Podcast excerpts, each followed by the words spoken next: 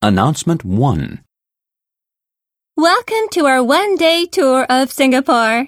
First, we will walk around the tranquil and spacious Botanic Gardens, which is one of the most abundant and diverse botanical gardens anywhere. Sit back and enjoy the atmosphere as we eat lunch at a restaurant in the gardens. Let me know if you have special dietary needs.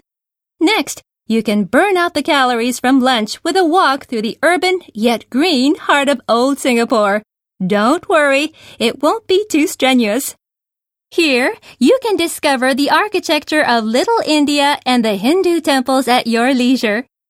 Later, we will shop at the luxurious Orchard City Shopping Center, unless we are behind schedule. The tour will end at the majestic Raffles Hotel, where it is customary to sample a Singapore sling.